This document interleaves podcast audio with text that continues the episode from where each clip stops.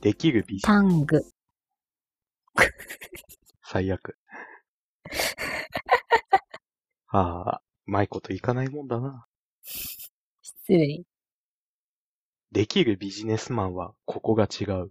どこが違う収入つまんねえ。一本グランプリだったが、三本ぐらい。はあ。一本グランプリだったの受けを狙えってことまあ、いきなり何か言われたが受けを願っちゃうのは佐賀みたいなもんでしょ。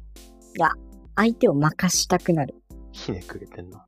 そっかまあ、我々もさ、そんなひねくれてないで、社会人にならなきゃいけないわけじゃん。最終回かなそんな社会人にとってさ、最も必要な、求められているスキルって何だと思う体がある。こじれてんなまあ正解はね、メールの能力で。社会におけるほとんどのやりとりっていうのはメールで行われるから。これを挙げておけば、社会なんてお茶の子さいさいなわけ。で、そのメールの能力の中で最も大事なことは何だと思う短さ。あー、近いね。おー、近いか。正解はね、メールのタイトル。あー。まあ確かにようやくみたいな意味では短さってのも近いってことか。まあ、メールのタイトルってもう、メールの役割の8割ぐらいは占めてると思うんだけど、まあそうだね、確かに。何があったのかっていうのはそこで伝えるからね。まあ、ここでね、他人との差別化を図って、受け取り手をビビらせることができたが、年収1000万も夢じゃないってことよビビらせると練習が上がるのそれって。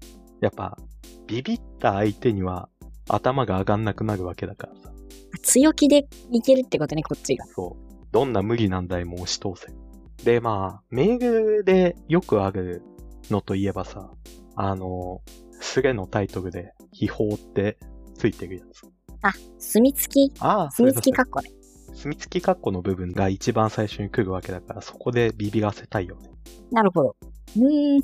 墨付き括弧を使う時点でビビらせはできるんじゃないのそう、墨付き括弧ってそんな少ないのかな。だってそそんなにこちらもよくわかんないけど。あ、墨付きだけじゃなくて、なんか、そうだ、大学からのメールとかを見てみたら、まあ、墨付きも結構あるけど、なんか、カクッとなってる。カッコとか結構あるな。数学で使われる大括弧みたいなやそう。あの、斜めじゃなくて、真横になってるやつ。大括弧が結構だから使われてるな。まあ、墨付きも、そう、墨付きと大括弧両方使われてるやつあったわ。重要注意喚起ってやつがあった。大学からの。悪質な小売電力業者についてだって。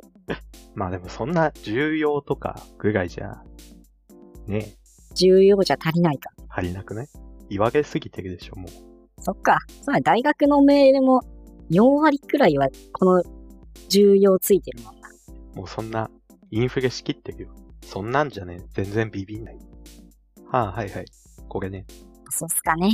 なんなら重要とかついてない状態で、いきなり奨学金とかの話のメール来たが、そっちの方がビビる。気づいたらビビる。でも気づかなかったら本当におしまい。読まないでさ、開かないで終わっちゃうメールとかも結構あるからな。うん。開かせるっていうことが重要なのか。となるとやっぱ、墨付き括弧、または大括弧はあった方がいい。タイトルに画像が入んないかな。自負画像とかにしたら絶対気になるでしょ。気になるけど、 やっぱ文字の力を信じていこうよ。まあ、そういうのは次世代のメールシステムに期待するとしてね。現状、アスカがもうすぐ会社に入って、下っ端の時点でめちゃめちゃ個性強いメールを送りまくるの、度胸やばい。いやでもそういうのが、成り上がりの視点なのかな、そこが確かに。やっぱり、墨付き括弧とか、その大括弧の中に、二字熟語を入れるっていうのはテンプレで、うんうんうん。子宮とかね。注意とか。まあ、警告もあるのかな注意があるな。場合によっては低速とかもあるかもしれない。低速あ、違う、特速だわ。あ場合によっては特速とかもあるかもしれない。なんで低速って、遅い、めっちゃ遅いメールみたいになってる。特則 か。バカを願った詐欺って感じ。そうだね。だからこういうのを強くしすぎると、やっぱり全部詐欺に見えるんじゃないかな、でもやっぱ迷惑メールに分類されちゃうんじゃないいや、でも、迷惑メールとして扱われたが、相手はその、送られてきた業務ができないわけじゃん。それって困るよね。ほら業務ができなかったっていうことだから、相手の責任になって、ライバルが一人減るじゃん。あ、社内メールか。まあ確かにそういう、そうだね。警告とかいちいち注意とか使うのは社内のことが多いか。よそ様に向かって そういうの言うやついたら結構やばいもんな。よそ様に向かってやるのはね、もっと自分で取引ができるくらいになってから。でも社内だったらもうメールの時代は終わってんじゃないですかね。そうか。今はスラックか。そうだな。バイトでちょっと使ったことあるけど、まあ、件名とか、まあメールみたいなのはいらない。まあチャットにだいぶ近い。でもそのスラックとか使ってる会社だったら、ちょっとビビらせで勝てる世界ではないのかもしれない。あー、そうなんか肝入りだらけってことなんていうか、ビビらせでのし上がれる会社っていうのは、もっと球体依然としてる感じがする。ああ、まあそうやって沈みゆく船でトップを争うみたいなことになっちゃうってこと やっぱり良くなくないそれって。もういいじゃん、でも。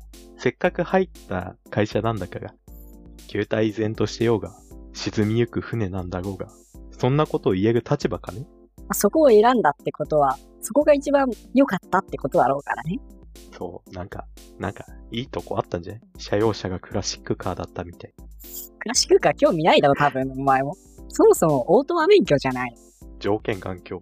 マニュアルだからね、クラシックカーって。まあでもそんな感じのいいとこがあるってことよ。そこでやっぱのし上がってさ、会社変えてやろうっていう気概が必要だよ。なるほど、なるほど。メールを送る相手は一応設定しておいた方がいいか。例えば、同期。うん、うん。まあでも、同じ部署の同期だったら多分メール送るまでもないんだろうから、違う部署とかかなじゃあ営業部の君が人事部の河合さんに。河合さんって、どんな人河合さんは、趣味はアゴマキャンドル集め。女性いや、男。男性顔が四角い割と四角い。割とか学生時代は応援部所属。応援部所属か。結構体育会系だな。そんな体育会系の応援部所属だった可愛さをビビらせるっていうのは、これはハードル高いぞ。やっぱここはテクニカルにビビらせていって方がいいのかもしれない。要はなんだ、威圧的な文言でやってっても、もう投げっこだろうしさ。じゃあ会社外の何かから行く。可愛さんの何か、仕事以外での情報を絡めていく。アゴマキャンドル集めか。ろうそく二字熟語っていう縛りがあったから。これはビビるね。知ってるぞって意味なのそれとも何っていう。そのアロマキャンドル集めをまあ公言してるかどうかもわかんないけれども、公言してなかったら結構ドッキリだよ。何か揺すられるかもとは思うかもね。秘密にしてたとしたら。まあ、一発目はろうそくでやったとして、二発目、香草、香る草。アゴマだから。 もうバゲてるじゃん、そんなの。どっちかっていうとハーブだけどね、まあ香草っつったら。アロマがなんて書くかわかんないから感じで。次は、なんだ、住んでるアパートの建物名の最初の2文字とか。ハイツうんちらだったらでもハイだけで済むから。ハイって言われても。でもハイツのハイだって伝わんないか。じゃあ部屋番号にする。部屋番号まで知ってんのそこはまあビビらすためだったが、いくらでも調べるでしょ。そうなんだ。熱心だな。やっぱそこでね、生涯が決まるわけだから。今ここで可愛いを手なずけるかどうかで。そんなに変わるまあでも、一歩一歩さ、まず一人ターゲット絞って、配下に収めていくっていうことが重要だか一人一人ね、攻略していこうという。ら。まあ部屋番号まで行ったらもう河合さんも、おののいて仕方がないでしょ。まあ、これでじゃあ、可愛いは手なずけられたと。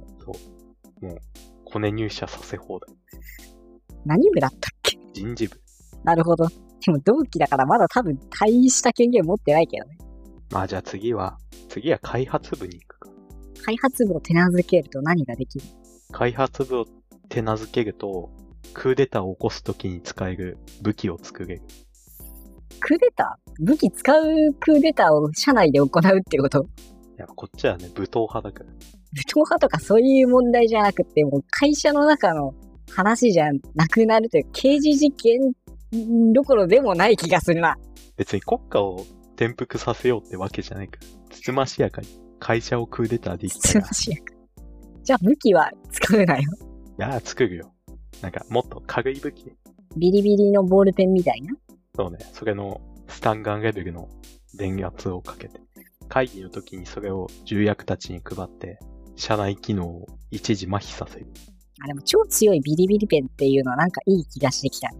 それをスーツの胸ポケットにいつも入れといてさ。いざという時に護身用に使えるっていう、すごいオタクの妄想的アイテムでいいよくないそれでトップ目指せん。もしかしたら、ね、いざという時に使えるかもしれない。じゃあそんな夢を実現するために、開発部の船瀬さんを、変わった名字だな、ちょっと。さっきから水タイプの名字ばっかりなんだけど。名字って、そうか。じゃあいいよ、好きな名字入れて。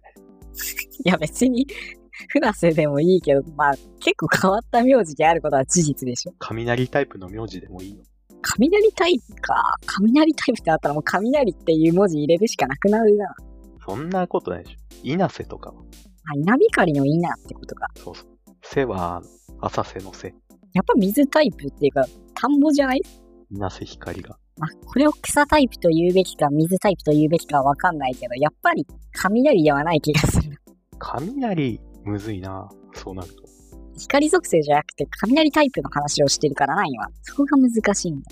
電気だったらいけるのか。そうなると。そうかな。でも工業系だったら鋼になっちゃうね。工業系の名字鉄を。下の名前じゃん。炎もむずくない炎は難しいね。豪炎寺しかないじゃん。ああ、はいはいはい。でも、火を使えば、太陽の火を使えば炎を結構増やせる。あまあ、火のとかね。あ。はいはいはい。水とでも草がちょっと強すぎるんだよな。名字界で。まあ、やっぱり、人間が生活しててどんな、生活しててどんな場所に住んでるみたいなのが名字になっていくわけだから、まあ、水か植物っていうのは、基本的に強いですよね。あったわ、工業系。カナベ。カナベ漢字はえっ、ー、と、金に、ブッシュの部。うーん。まあ、金属属性だよね。そう考えると、安倍って何属性安倍は 安倍安倍は安倍、安倍だな。安倍はむずいな。安倍の「あ」ってあれどういう意味なのっていうか 阿波の国の「あ」なのかなタイプヒューマンだな。タイプヒューマンで言えば中村ですねでも、中小系の名字もいっぱいあるから。中小系中村のもそうだけど、中とかさ中あー中単体で来るのな確かに分類不能って感じがするつくもとかも、うんうんうんうんタイプヒューマンとか、中小系って相性関係どうなのまあ無属性みたいなのと近いのかな何に対しても悪くないし良くもないみたいなでも同じタイプ同士だとどうなんだろうねああ、なんだ、ゴーストタイプが効果抜群みたいになるかどうかってことか。ああそうね中小系とタイプヒューマンってどっちが強いんだうーんなんとなく中小系はもう全タイプ、ほとんどのタイプに強いみたいなイメージが。そうだね。そこだけ上下関係あるって感じなのか、じゃあ。いやでもそこでやっぱゲーム性持たせんだったが、タイプヒューマンは中小系に強いっていう風にするんじゃん。じゃあ、中小系は他のタイプみんなに強いってことか。そうね。じゃあもう、ヒューマンと中小系だけでこと足りるじゃん。いやでもヒューマンは、あの、攻撃系のタイプに弱いみたいなこと。まあ弱いのか。そうじゃん。攻撃系。自然の攻撃系だ。でも、火に弱い印象はないんだよな。水には弱いのかも。じゃあ、海は安倍に強いってことそりゃ、安倍ってヒューマンだったっけ安倍はヒューマンです。え、安倍、中小系ヒューマンな要素だ、もう、あんまなくないだって。本当に、安倍は一体何なんだなんなんだ。じゃあまあ、ここまでの話で分かったのは、やっぱ中小系の名字を集めようっていうことか。そう、そうだって、中小系の名字は、大体タイプヒューマン以外には強いわけじゃん。そうか。はいはいはい。二の前とか、そういう名字の人を集めれば、社会で成功できると。本当かないやー、安心だな。社会人生活も楽勝で、でも結局自分の名字が弱かったら解明しよう、解明。解明くんの回じゃん。役所行って強い名字にしたいので。